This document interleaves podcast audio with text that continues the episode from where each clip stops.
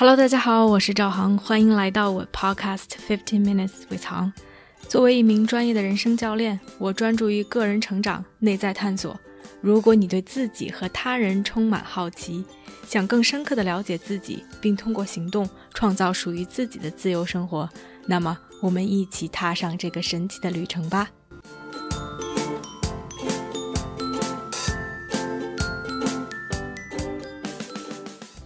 Hello，大家好，欢迎来到这期的 Podcast。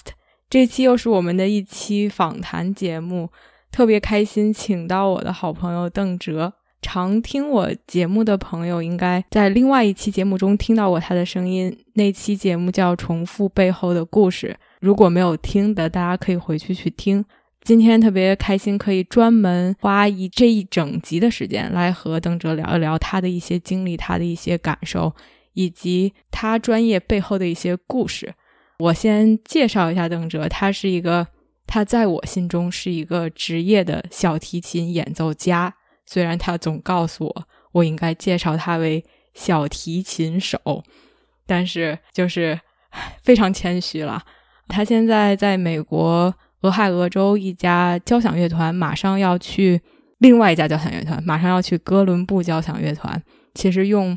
普通人的话说，就是跳槽升职加薪的这样的一个过程。我自己其实是有好几个想要聊的话题吧，然后也是结合他的背景，觉得会非常有意思的一期节目。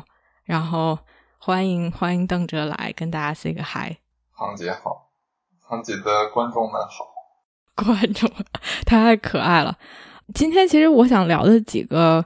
几个话题，一个就是关于兴趣和职业这个方面的话题，因为非常不一样的一点吧，就是我觉得这个问题别人也问过我，我在做我喜欢的事情，但这是一个更 conscious choice，是我自己决定的，我要去做 coach，同时也是经历了好几次的职业转型之后，最终选择了这样的一个职业发展。那我觉得，对于一个学就是拉小提琴出身的人，从小就开始学，其实并不是一个。成年人之后去做的一个决定，所以我觉得这是一个非常有意思也值得探讨的话题吧。所以我们先从这个点开始聊。第一个其实比较好奇，就当时邓哲小时候为什么为什么选择小提琴？我小五岁的时候，后来我妈跟我说，我小时候她充分的问了我的意见，问了我愿不愿意学。我妈说我愿意，但是我从来不记得有这件事情。我妈妈、我妈和我爸都是很喜欢音乐的。我妈，嗯，她从小出生在喀什，出生在新疆。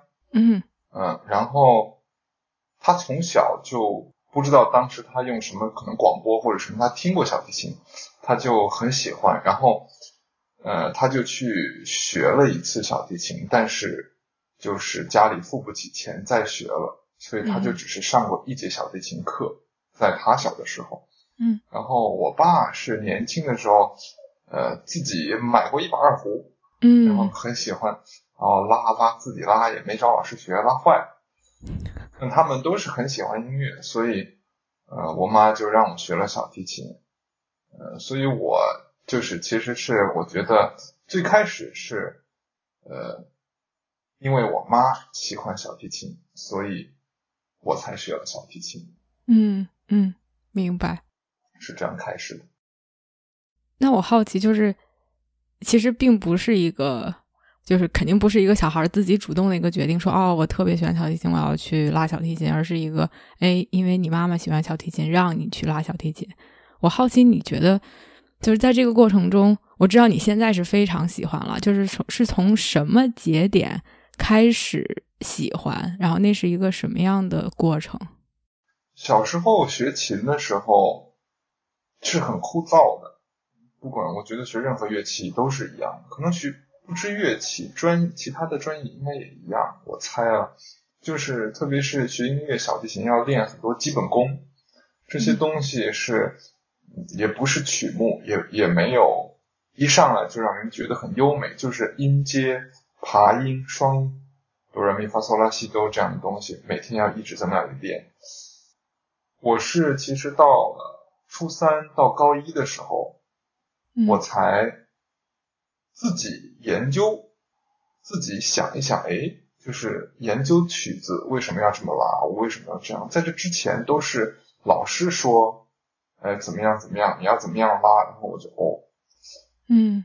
然后那个时候也不学的，可能哇，这个我真的不知道。我小时候，特别是初中的时候，我在北京，在中国音乐学院附中的时候，哎呀，这这事情说出来，感觉太丢人了。初中的时候，嗯、离开父母，然后一个人在北京，嗯。呃，班班级里全都是来自五湖四海的同学，嗯。然后全都是离开父母，然后呢，那个时候就迷上打篮球，特别喜欢打篮球，嗯。嗯，从来不练琴，然后上每周上专业课的之前练那么一会儿，然后一去上专业课，老师就说，哦，这周的进步很大，这周练得很好，然后一直都这样，然后我就觉得这个东西我从来也不练，天天就进步，那我干脆就不练了。太简单了是吧？直对，然后一直到步，高，对，到呃初三和高一的时候，特别是升高中的时候，我想可能不太行，我还是要练琴。然后呢，当我开始逐渐研究为什么要这么拉，研究作曲家，研究曲子各种之后，开始受到老师的疯狂骂骂人，我老师会会骂脏字骂街，然后就说说你练的是什么东西，然后各种，然后也其实是从那个时候开始自己主动的去练琴，那个时候喜欢上的，逐渐喜欢上。喂，这个太神奇了吧？那为什么呀？就是你不练的时候反而狂遭表扬，然后你自己开始去研究，开始去主动的练，开始，然后就反而狂遭骂。这个是一个巧合吗？有因果关系吗？这里面？我想不到为什么，我真的不知道为什么我上初中从来不练琴，然后一上课老师就就夸，就说哦，这周练的不错。然后到了高中的时候，可能那时候觉得可能要考大学，嗯，然后我要多练一些琴，然后我要想一想，因为练琴、拉琴里面有很多东西，呃，我都没有想过，我要仔细的想一想。开始自己研究之后，可能有很多研究的不对吧，或者方向错了，嗯，或者嗯，练琴的过程中，呃，adapt 一些这个坏习惯夹杂在里面，嗯，所以就挨骂了。挺好玩的。我好奇，就是我听上去说喜欢的节点是因为自己开始主动去研究，然后我好奇的就是说，这个研究给你带来了什么，让你开始喜欢上拉琴这件事儿呢？就比如拉一个曲子，我们看到的是五线谱，嗯是是一个曲子里面的所有的音符。嗯但是我觉得，如果要想把这个曲子拉好，里面有非常多的东西值得研究。比如这个作曲家，这个作曲家演奏这个作曲家的风格，这个作曲家的年代，嗯，这个作曲家的生平，他在写这首曲子的时候，他是什么年？他是什么年纪写的？嗯他在那个年纪生活在哪里？他当时经历了什么？当如果这些还然后这些知道了之后，才能分析谱面上的东西。这个每一个音程，每一个音程之间的呃跳度，嗯它代表了什么？它这个跳它有有每个音音程不同的张力，各种。如果我觉得不了解一个曲子背后的，不能说所有故事吧，就是能竭尽全力的发现更多的这个曲子背后的事情的话，那只是在拉音符。嗯如果自己都不了解这个音乐家，了解那个时代背景，了解这个曲子的话，那很难讲故事，讲一个、嗯讲一个比较有立体的故事，嗯那就更无法打动观众了。可能嗯嗯，你觉得当时让你就是促使你去喜欢，就从一个啊，就只是拉琴或者是很被动的拉琴到主动学习。我听到是说，让你喜欢的是这种去了解音乐背后想讲的故事，同时自己可以通过练习把它演绎出来的过程，让你逐渐爱上拉琴这件事儿，是这样吗？这是其中之一，当然还有一个原因就是要考大学了，就非常实际的外界的压力，然后 对，因为就是你说哇，那都到了初中高一的这个节点嘛，那其实你从五岁开始学，初中、高中的这个间就是十五岁嘛，就那有十年，其实是处在一种在做一件枯燥乏味，同时自己其实没有太多兴趣的一件事情。是的，对，对，那那是什么？就是让你可以去一直，就是我现在都有点难以想象吧，因为并不是说花一点时间去做这件事儿，而是每天其实花大量的时间和精力投入在这上面，然后有十年的时间，我就我挺好奇，就是什么支撑着你吧，或者是什么给你这种动力，让你可以坚持这么久啊？我觉得这个事情，我前几天。才有想过为什么？嗯，我觉得可能是一方面是来自于别人的赞美，嗯，因为嗯人可能都有虚荣心，特别是小的时候，越小越希望得到别人的夸奖。嗯嗯，从小我去跟那个老师学琴的时候，不管是因为不管是出于任何什么原因，他总是夸我说我的身体很好，我的胳膊很好，我的手指长得很好。很适合拉琴哦，然后每次去上课，我的进度都很快。他说，嗯，跟我一起学琴的谁谁谁，就是同一个时间跟他上课的都不行，说我是他比较好的学生。嗯，这就会让我觉得很开心吧。嗯，然后但是还是大部分的时间都是在练基本功，这很无聊。然后。每天要练，每天被父被我爸爸被我爸监督着练琴，嗯，经常也不喜欢练。但是每次我妈问我坐下来跟我谈，说你要是这么不喜欢练琴，我们就不学了，你学别的也行。嗯嗯，每次我妈这么跟我说的时候，我都说我想要学琴，可能是可能是缘分。我觉得那个时候，我我其实真我没有理性的认识到，或者没有通过很多事情认识到，我真的很爱音乐。但是那个时候，我妈也是认真的跟我谈过几好多次，因为我不爱练琴，但是每次我都说我我要我要学。嗯，就是其实你也说不清楚你为什么说我要学，但是反正当时就是这么说的。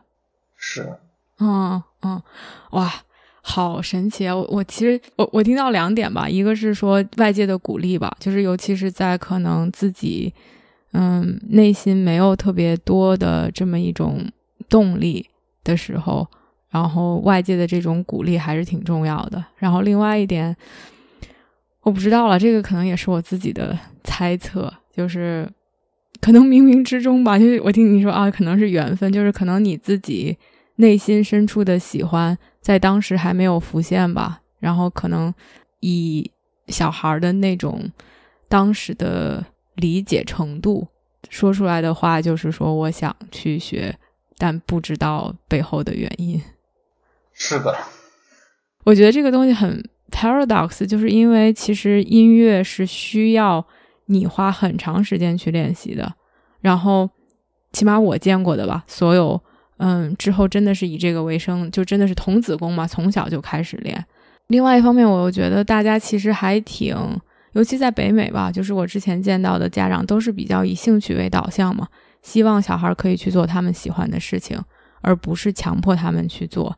但是好像似乎在音乐这件事情上，强迫又有在一定程度上好像是必须的，所以就有一点矛盾。然后我不知道你怎么看待这件事情，就是，嗯，你说李云迪小时候也被他爸他妈逼着练琴，然后可能就是因为被逼迫，然后有这种长期的时间和精力的投入，他才能成为优秀的音乐家。但是同时，你说他在前期他真的喜欢吗？他又不喜欢，所以我不知道你你怎么看待这种这个矛盾的点吧？我觉得这个问题特别的好。嗯，我觉得每一个小孩都是呃很三心二意的。我觉得，嗯，能从小一个人能从小不用父母的管教就非常喜欢一件事，从一而终很多年，然后拿到成就，这种人少之又少，嗯，特别的少。嗯，我觉得绝大部分的人，小孩子都是三做任何事情都是三分钟热度的。嗯，嗯，一会儿想干这个，一会儿想干那个。我觉得大部分的孩子都是这样的。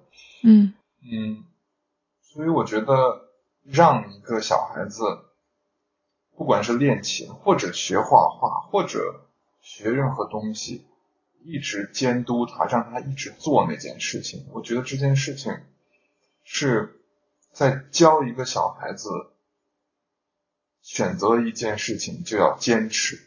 嗯嗯我觉得这件事情也让我学了很多，拉琴也让我学到了，就是之后我长大，不管我决定做什么，我都是决定之前我会好好想，一旦我决定了某件事，我就会一直坚持，嗯因为我觉得就是说，因为可能我有这个前科，坚持过一件事的前科，嗯嗯我觉得这是挺必要的。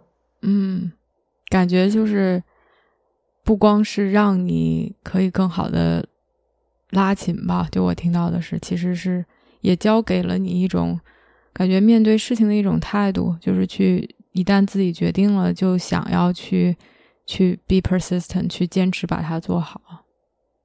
我觉得是这样的。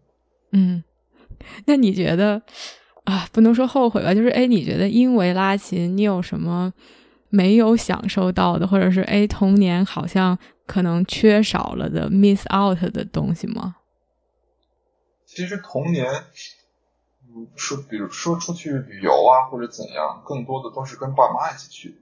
嗯嗯 miss out 的话，可能就是在楼下跟院子里的小伙伴一起玩的时间吧。但是我觉得现在的我回头看，我觉得如果跟他们一起出去玩的话，我可能现在就不会有我现在能拥有的这些。虽然说也不是很好，我也还在努力。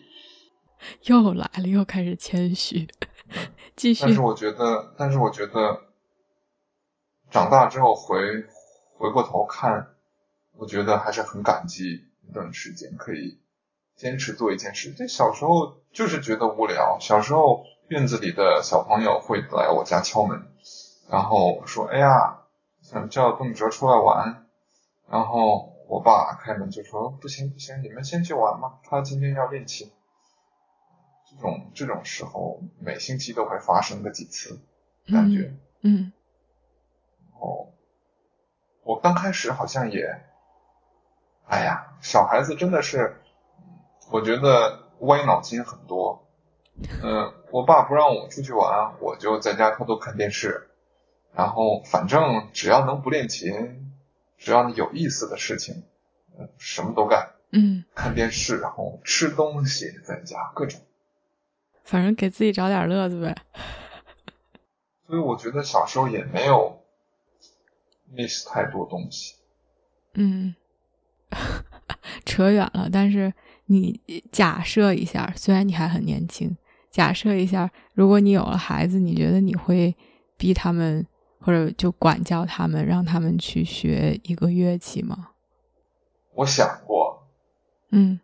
我觉得我会，我不，我我觉得我不会强迫他们把这个做成职业，但是我觉得首先，因为我受到了更好的教育，所以我觉得如果我教他们的话，他们的起步就会很高，就是比较高的一个点。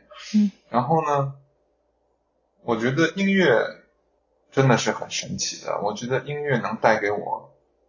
我觉得我能感受到人类的，我能感受到的所有情绪，在音乐里都能感受到。嗯嗯所以，我觉得音乐是一个很好的朋友，是可以陪伴一生的朋友。嗯，让他们也能感受到音乐的魅力。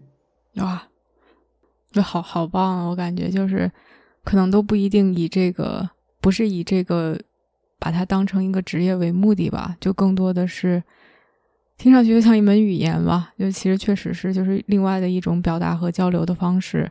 然后当这个东西不懂音乐的人，可能就缺少了这么一样的一种交流的方式和去表达自己情感的方式。和陪伴的方式，就像你说的，哎，朋友，然后去交流、去体会。其实任何一个职业都可能会有，就是这种好像你对他有了一种 deep understanding，他就是另外一个世界的大门一样，就是哦，那是另外一个懂这些东西的人才能拥有的一些可能我们听不懂的 language。因为我在想，就比如医生可能说一些专有名词，就我们听不懂，因为我们不是那个专业的人，然后。我联想到，其实音乐也是，但可能音乐更 universal 一点。对，应该是吧？我觉得音乐任何人都可以听。嗯，同一首曲子，可能有的人听就会让他觉得温暖，有的人听就会觉得让他振奋，有的人听就会觉得让他激动。同一首曲子能带给不同的人不同的感觉。我经常有的时候以前上学。上学的时候，那个时候也在上班，在外面的交响乐团拉琴，然后又要开车去别的城市让老师上课，一天下来真的是很累。晚上到家之后，听到我喜欢的曲子，我就觉得好像早上刚起床一样，特别有精神。嗯，哇，好棒啊！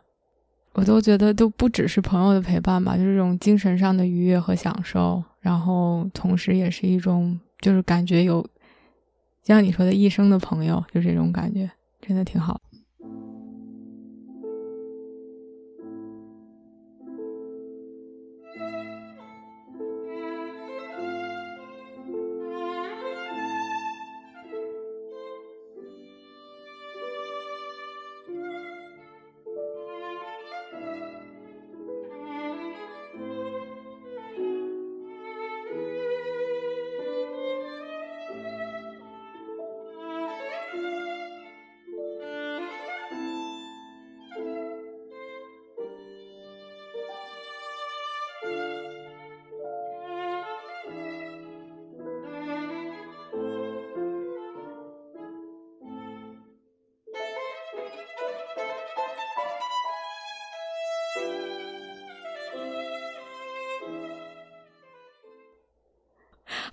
，switch 下一个话题啊，就是，呃，这个是哇，也特别特别想聊的一个点，就是因为刚刚奥运会结束，就我们录这个节目的时候，奥运会就刚刚结束，让我体会挺深刻，就是在这种高压的环境下，虽然他们每每天都在练习，这些运动员真的是也是非常 dedicated，就有点像你拉琴一样，就大家都非常想去在这个赛场上去拼搏，甚至是拿奖牌。然后，但是有一些运动员就会在高压下 choking 也好，或者我们说就是压力太大，没有发挥好。然后，另外一些人却可以在这个舞台上，哎，发挥出实力，甚至有的时候会超出自己平时训练的一个水平。我就觉得，就是竞技体育很残酷嘛，但是也让我想到这个 stage fright 吧，就是上台表演，大家都会紧张。然后，但有一些人可以发超常发挥，但有一些人却因为紧张而无法发挥出自己的水平。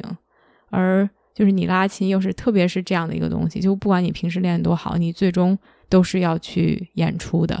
不管是说是你的音乐、你的独奏会也好，或者是你在乐团，甚至你要去，你刚刚就是哎考到了另外一个乐团，你要去表演，这是一个非常靠表演。来展现自己实力的这样的一件事情，所以我挺想跟你讨论这方面的一个话题，就是你上台紧张吗？先 先开始问问上台紧不紧张？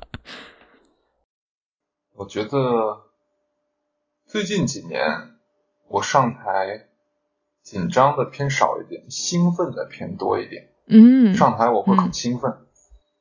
那我觉得像你说的。奥运会，有的人就会发挥很好，有的人就会发挥不好。我觉得能什么比赛都不参加，直接参加奥运会就能发挥特别好的人，应该也是少数。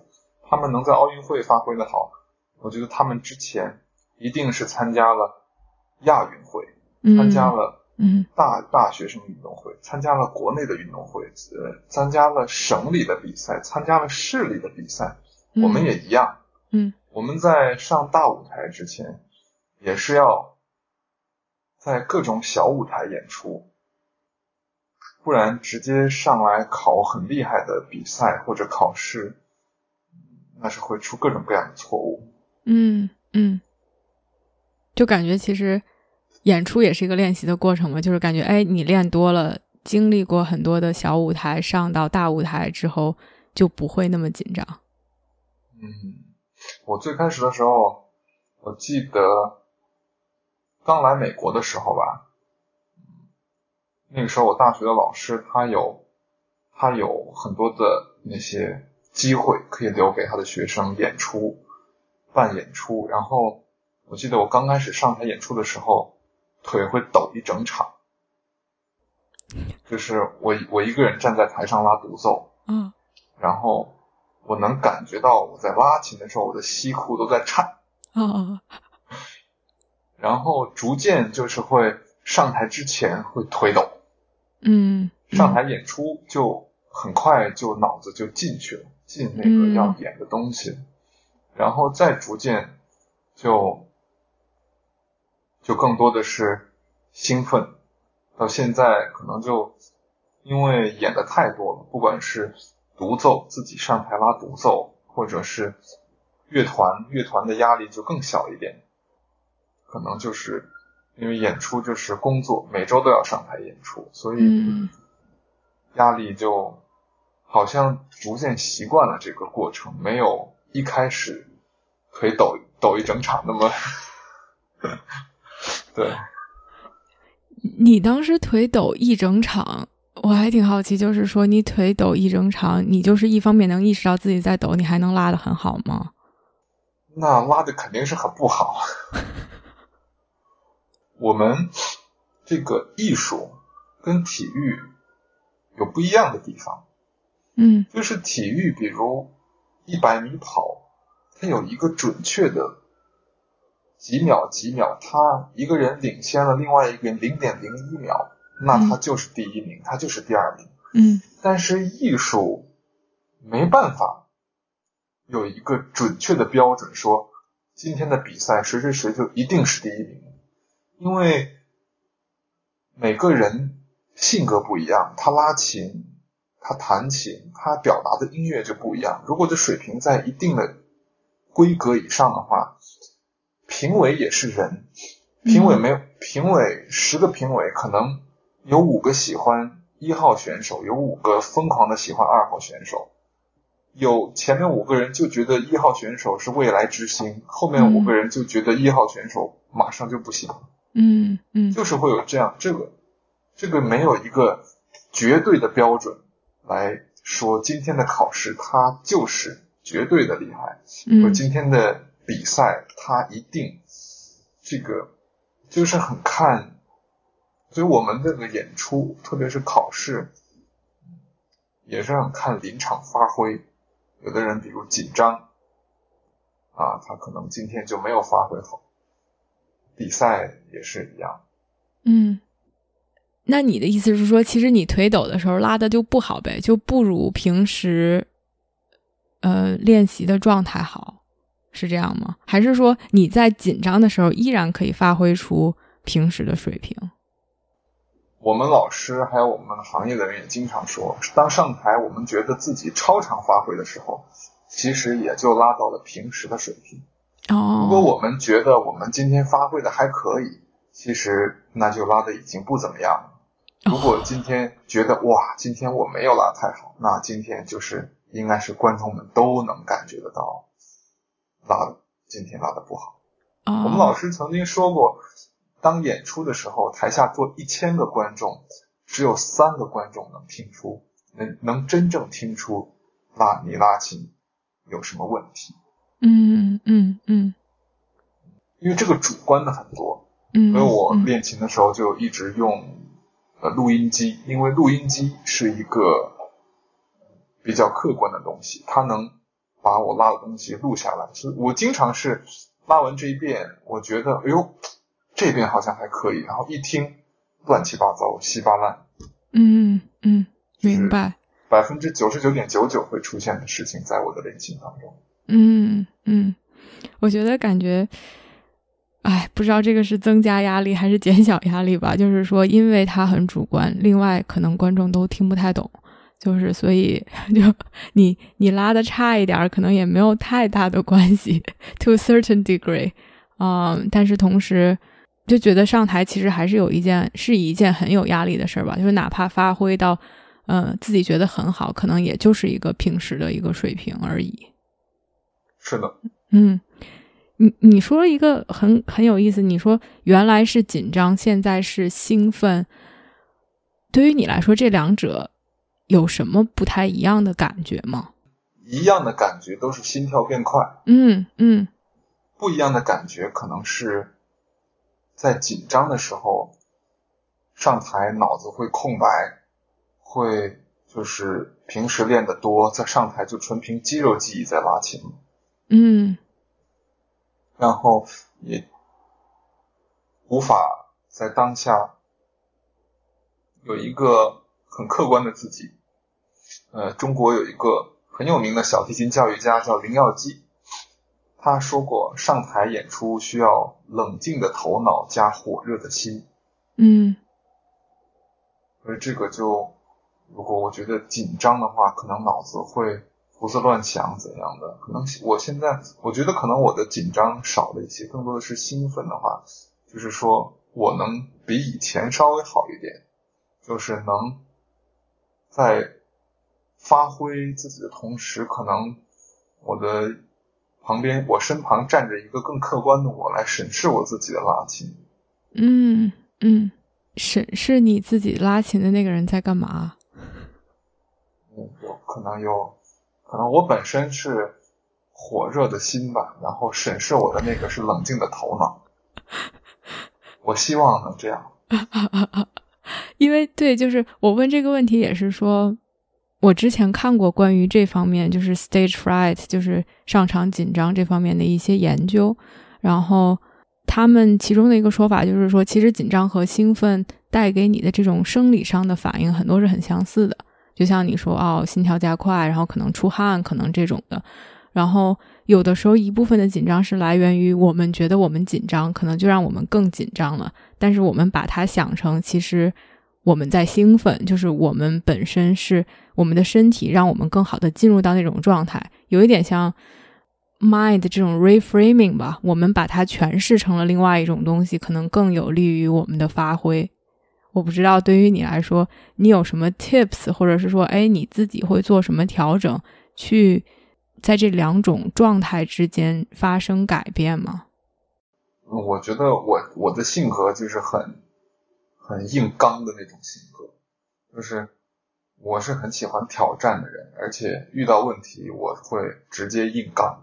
嗯，所以上大学的时候，当我发现我我上台紧张的时候，我就立刻觉得我要演更多的出，我要嗯来，因为演多了就逐渐习惯了上台的心理，上台所有之前的。上台之后拉琴，演多了就会稍微习惯一些，不会像一开始那么紧张。所以，嗯，上大学，特别是大学一年级到三年级那三年，嗯，我们学校有很多校外的演出可以自己签啊，比如有些是在老人院的演出，嗯，然后啊，当然每个学生只能签，嗯，那个。Certain amount 就是这个一定的次数，嗯，然后我会都签满，然后但是会有的场次可能到临头了，还是有学生没有签，然后到两周之内，如果还是没有学生愿意去演那个地方的话，你就可以临时报名，我就会等着那些我都签，嗯，只要有机会我就出去演出，嗯，我就让自己希望自己得到锻炼。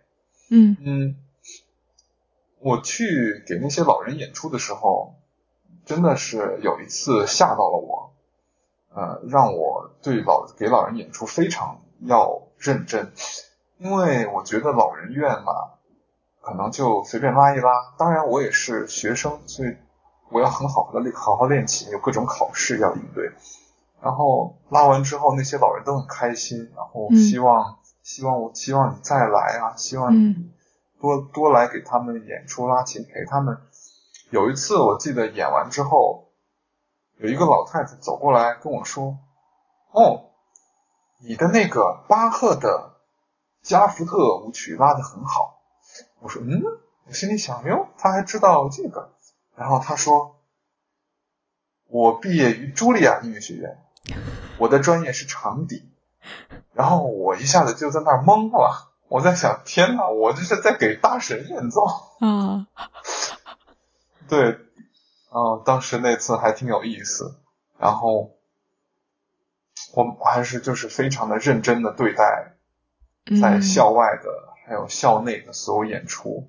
在校内的演出也是非常有压力，因为我知道在台下坐的全都是我的同行。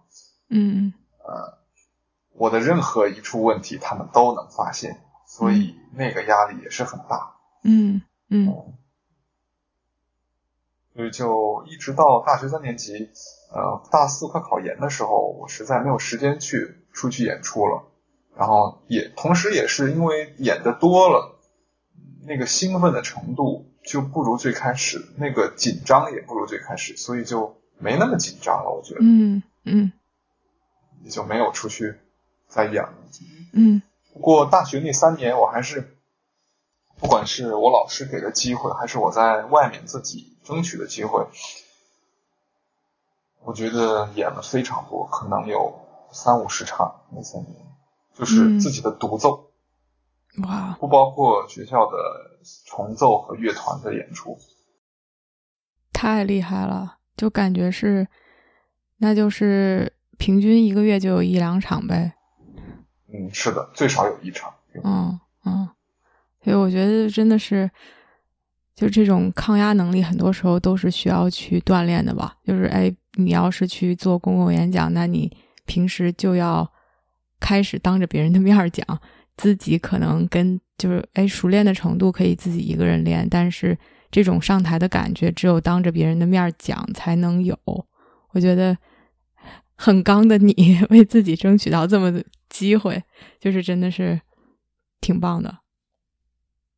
你说的太对了，就是自己练琴能练得很好是一回事儿，但是给别人拉琴，在大家面前还能拉得很好，又是一个完全不一样的事情。嗯嗯，有一点我想稍微延展一点，不知道这个是不是你的感受吧？就特别有意思是，就我在。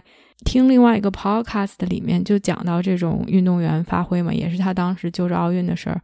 他就说，其实我们平你因为你提到肌肉记忆，就跟很多事情一样，可能不管打球也好，或者是说游泳也好，或者是 whatever 这些运动员，他们很多时候因为练了很多，都已经形成了肌肉记忆。然后他们当时用的词是说，嗯，把这种所谓的摸。Working memory 变成 process memory，就我们记它，并不再是以一个单一的我应该怎么动来记了，而它变成一个 process 了，变成一个流程了。而当我们紧张的时候，很多人我们开始注意到，就 pay too much attention，可能注意到太多的这些细节了，又把它变成了一个像 beginner 一样，好像我们又开，就可能用你的例子，我们又开始像学琴一样，可能我们注意的东西不太对。而我们需要注意的是其他的一些东西。就如果用打篮球来说，我们可能注意的是需要，哎，当场的这个情形，我的队员到底在哪儿？可能更多的注意这些，而不是说我该怎么运球，因为这些其实你早就知道了。所以我不知道你在就是紧张，就是你说的紧张和兴奋的时候，因为你开始说。冷静的头脑，火热的心嘛。我不知道你那个所谓的冷静的头脑，他在观察的是什么东西，让你可以更好的去兴奋起来，以及这个在紧张的时候是哎，我想可能 validate 他的这个说法吧。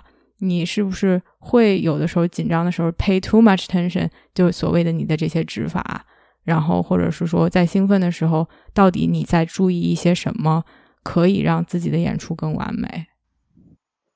嗯，我觉得你说的特别好，就是嗯，拉琴在台上演出，其实目的只有一个，就是给大家讲一个很。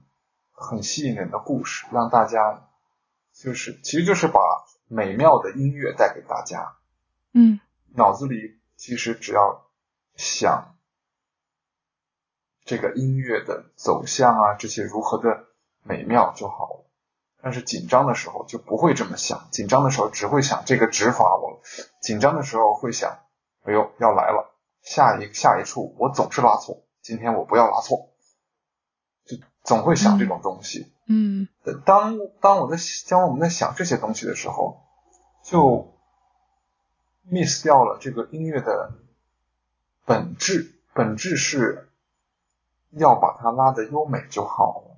嗯，有些小提琴家在台上还是出了很低级的错误，比如拉错了音或者节奏什么拉错了一个地方，但是完全不妨碍他整整首曲子的演绎。是非常的完整，而且，呃，音乐非常的优美，音乐非常的动人。嗯，所以你上台的时候要注意的是这些东西，而不是平时练琴的时候注意的那些细小的 detail。嗯嗯，所以感觉你平时练琴的时候，更多的是去注意这些细节，然后等这些细节感觉其实。变成了肌肉记忆，或者真的是练的太多了，在上台的时候更更宏观。我感觉就是更注意，我想去怎么把这个音乐的核心或者这种情绪传达出去。其实练琴的时候，嗯，要注意这些细节的东西，也要注意如何演奏这首曲子更。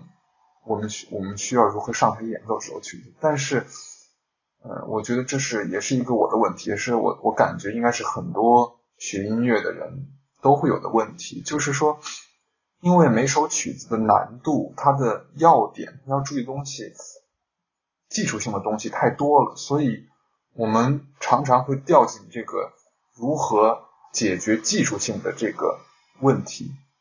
嗯嗯。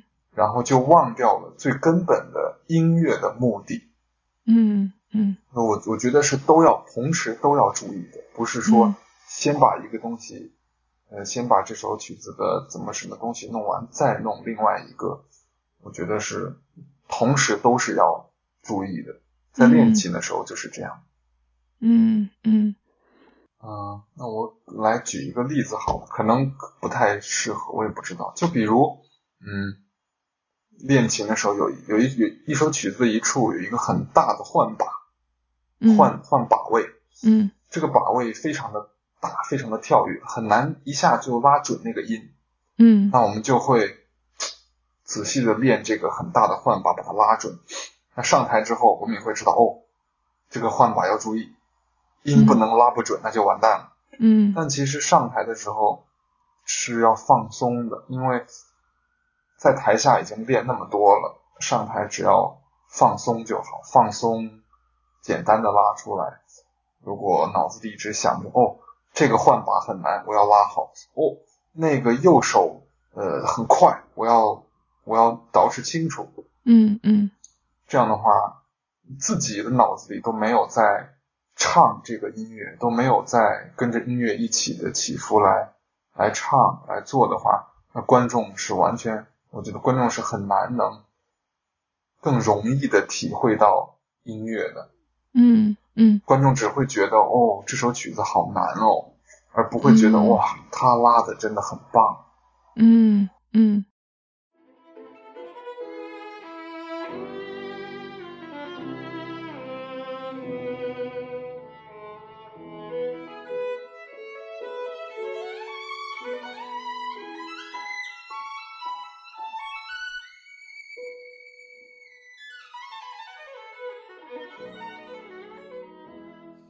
微再再换另外一个话题啊，就今天几个几个不同的板块。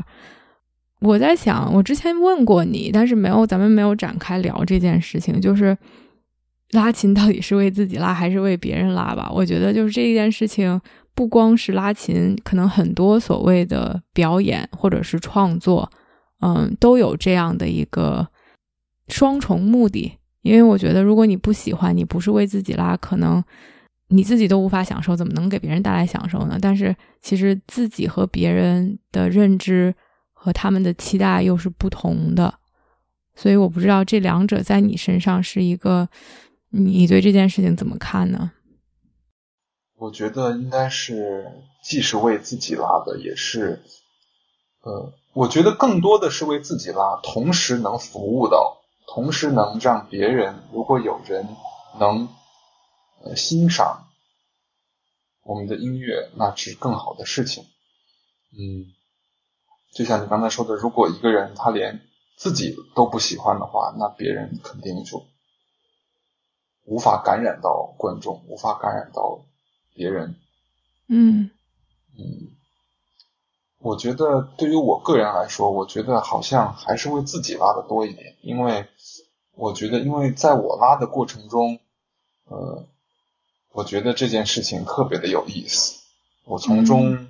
能体会到极大的乐趣，我自己觉得就有意思，所以我就很愿意做这个。嗯啊嗯，同时偶尔又能有一些得到业内人客呃业内人士小小的认可啊，或者观众们的喜欢啊，我我也会很很开心吧。嗯嗯，所以如果没有观众，你还是会拉琴是吗？我觉得如果没有观众的话，我拉琴如果能挣钱的话，我还是能需要拉琴。如果拉琴它不是一个职业的话，因为我觉得人还是需要活着。你像以前的时候，嗯，音乐是专门给宫廷演奏的，只有皇帝才能听。嗯，所以他们拉琴都是。给皇帝拉琴，给国王、皇室，嗯，皇室给他们钱。后来音乐在欧洲普及了，谁都可以听音乐了，嗯，就有更多的观众来听吧，觉得喜欢或者怎么样，这是一个职业，观众买票有工资，这如果像你说的，如果没有任何观众的话。如果拉琴还能发工资，我就拉琴；如果拉琴一分钱都不发的话，那我还是需要买饭吃的。不不刁难你了，我就是把这个可能推向一个 extreme 吧，就是说，其实更多的还是自己本身从中得到了很多乐趣。就抛开所有现实的东西来讲吧，就是说自己从中得到了很多乐趣，然后是一件自己愿意去。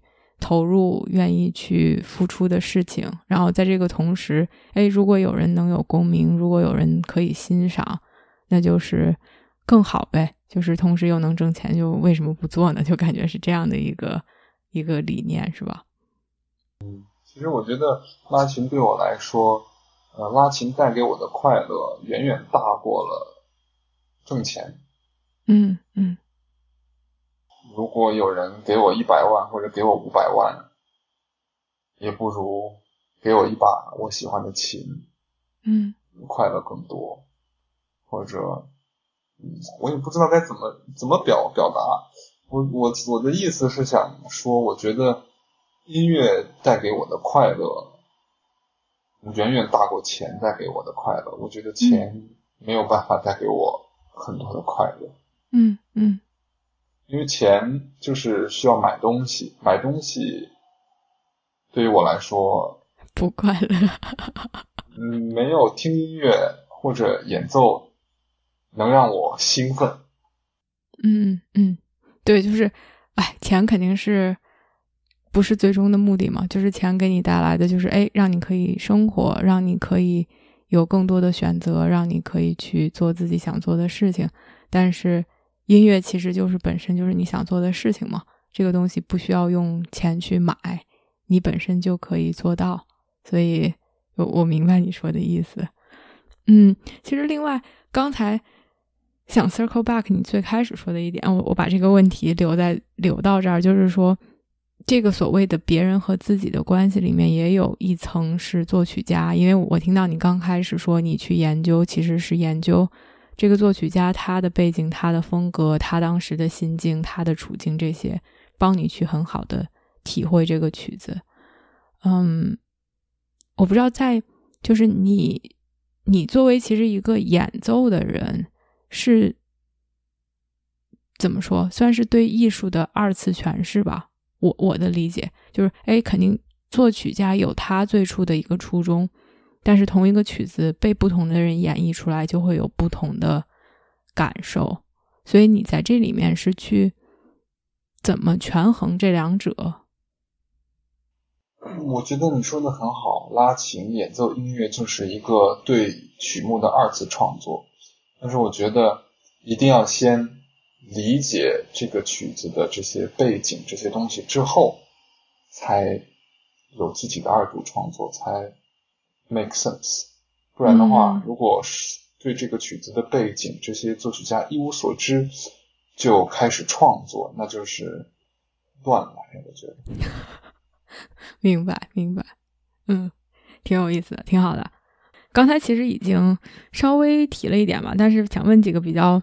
Personal 的问题，你觉得一个比较优秀的小提琴演奏家，他需要哎有什么特质吗？我我在听到你问我这这个问题的时候啊，嗯，我想到的是，不管做任何职业，都是要先做人，嗯，要做一个要做一个很好的人，才能做音乐家。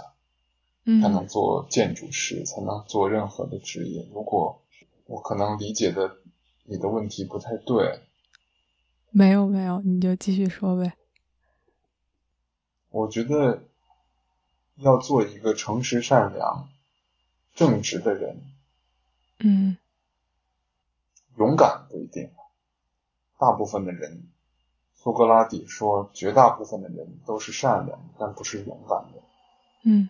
我觉得勇敢这个品质是非常难得的，但是善良是其实是比较容易的，很多人都很善良。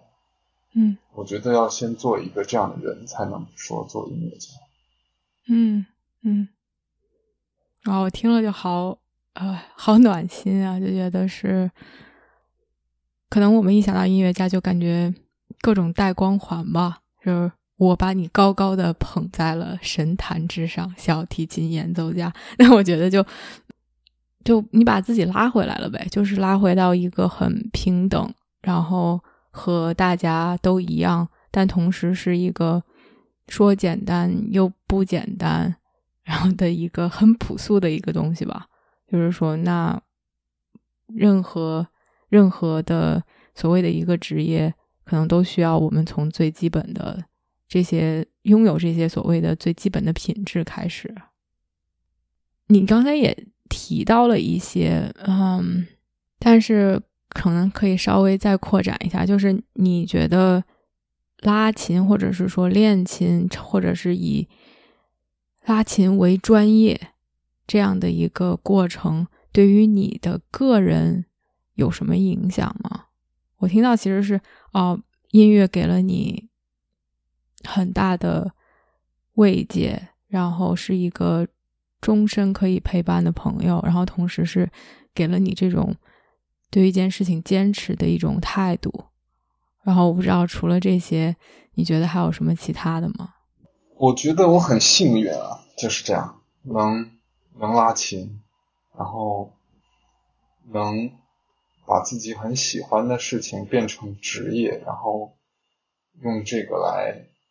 谋生，嗯，我觉得运气其实，哎，这个东西真的是说不好。我觉得运运气在很多很多所谓的生命中的节点里面起到了挺大的作用，又绝对不是呃唯一在起作用的东西吧。就像你说的，你去争取的很多机会，你在这个过程中自己的努力和付出，肯定是有很多其他的因素。就是又开始谦虚，就觉得自己很幸运，然后我能就挺能 relate 吧。我好奇，在 parallel universe 啊，讲平行宇宙中，如果邓哲 小时候没学琴，或者是说当时你妈问你的时候，你说“哎，我不想学了”，就是然后没有真的走上这条职业道路的话，你觉得你会干嘛？我觉得我可能觉得其实很多其他的专业我都觉得很有意思。嗯嗯，我以前一直。我我我我挺讨厌钱的，其实，然后我觉得我拉琴不是为了钱，我拉琴不需要别人给我钱，我只是因为我愿意，我也愿意给别人带来快乐。嗯，然后我就觉得哦，钱就是经济学，哎呀，我讨厌经济学。但最近看了好几本经济学的书，嗯，什么一些政府论，还有什么呃国富论，各种好多经济学。我忽然觉得经济学好有意思啊，然后我看了一些哲学的书，我也觉得我思考这些东西很有意思。嗯，可能我觉得如果不拉琴的话，世界上有太多有意思的事情了。嗯，我可能想，如果我，我之前还在想，如果我能跟任何一个伟大的先贤吃一顿饭的话，我一定会去跟苏格拉底吃一顿饭。太可爱了，所以如果不拉琴的话，要成为一个哲学家是吗？哲学家都说不要成为哲学家。嗯，对对。可能我去，嗯，可能去开飞机，好像挺帅的，是吧？因为有好几个考，有两个考上纽约爱乐的人，拉了一年之后都去开学开飞机去了，辞职了。所以我觉得好像是不是大家都觉得开飞机比拉琴有意思？可以有机会去问问他们。我觉得对很多事情，我觉得都蛮有意思的。嗯嗯。我想到了一句话。嗯嗯。不知道是谁说的。这句话说：“Nothing is fun until you're good at it。”嗯嗯。应该是说要坚持做一件事情很久，也不是很久，是要。坚持做一件事情，才能从这件事情中发现发现有意思的，然后发现有意思就会坚持做更多，坚持做更多就会发现它更有意思，可能就是一个这样的循环吧。嗯嗯，我觉得任何事情都想，只要坚持做，都会能做得非常好。嗯嗯，我觉得是。啊，这个东西就是鸡生蛋，蛋生鸡吧。我觉得，就是可能又回到刚才兴趣的，就是很棒的是你在自己研究之后发现了自己对音乐的爱吧。然后同时，因为这个东西，因为有这种兴趣，才能促使你让你更多的去坚持，而在坚持的过程中又会发现更多的东西。所以。到底是什么引发了什么？就这个真的好难说。每个人的这个所谓的这个 journey 这个旅程也不太一样。所以你之后哇有什么打算吗？就是自己的职业规划不算职业规划，就哎想想自己未来的几年或者是几十年、十十几年、几十年，自己有什么期待吗？哈哈。现在是要立 flag 了吗？在这里，到时候到时候实现了，我要拿着这个 podcast 去去找你。哦，那我就说吧。嗯，我的我的目标是我今年二十七岁嘛，我的目标是在三十岁之前考上一个美国的五大交响乐团之一。嗯嗯，然后拿到终身合同。然后后面的希望大家就不要听了，不然的话别人会把我开除。后面我希望如果能考上美国的三十岁之前考上美国的五大奖乐团之一，然后我想去德国找工作。嗯嗯，我想去考德国的乐团。嗯嗯，啊，是这样。五大是五大有哪五大呀？五大有纽约爱乐、波士顿交响乐团、芝加哥交响乐团、费城交响乐团和呃克利夫兰管弦乐团。嗯，你最想去的是哪个？克利夫兰管弦乐团在俄亥俄州。对啊，离你很近啊，就是一步一步的朝目标前进。希望吧，我希望能考上克利夫兰，那个是我觉得，我觉得是美国排名第一的乐团。嗯嗯，不是 one of the best，是他就是最厉害的。嗯，好，就是哇，就我都觉得不用祝你 good luck 了，就不需要 luck，实力在这里，要 luck，我需要 luck。实力在这里摆着，我就 Cleveland 就离我非常近啊，我在那儿也有朋友，所以到时候期待去那儿看你演出。哎呀，太好了！哈哈哈。我首先他们需要招人才行。那这个这个需要 luck，我可以我可以把 luck 送到他们那边去，希望他们可以啊、呃有 opening，然后能够伯乐十千里马把你把你招进去。哎呀，我我还是要，我还没有成千里马，我现在也就十里马。哎，我要继续努力。嗯嗯，好好好，那你继续努力。我们今天就差不多了啊！超级超级感谢邓哲来节目来节目玩，跟我们唠嗑。然谢谢后康姐。不客气，大家怎么才能找到你啊？就如果有人想去，你有之后的什么演出的安排吗？或者是说，对啊，大家想关注你怎么办？我觉得就通过航姐吧，通过航姐来认识我。好 好好，Stay posted，就是大家如果想知道之后邓哲有什么演出，我会在我会告诉大家，然后呃，粉丝可以去捧场买票。我也很希望跟大家交朋友。我们我们的工作就是演出，每周都有演出。嗯嗯，啊、等等你等你搬到 Columbus 哥伦布的时候，我我到时候一定去，一言为定。好好好，好好好，感谢感谢。感谢航姐的邀请。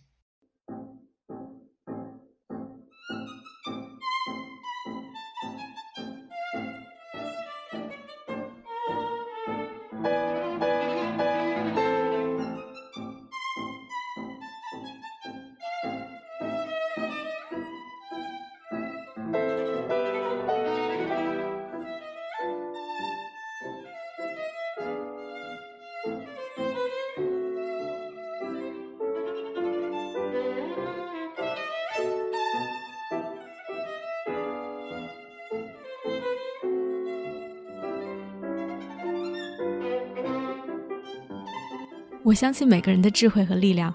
如果我们可以把内在的探索转化为行动，这个世界就会变成一个更美好的地方。感谢大家的收听。如果你喜欢我的节目，欢迎点赞、评论，并分享给身边的一个朋友。Have a nice day.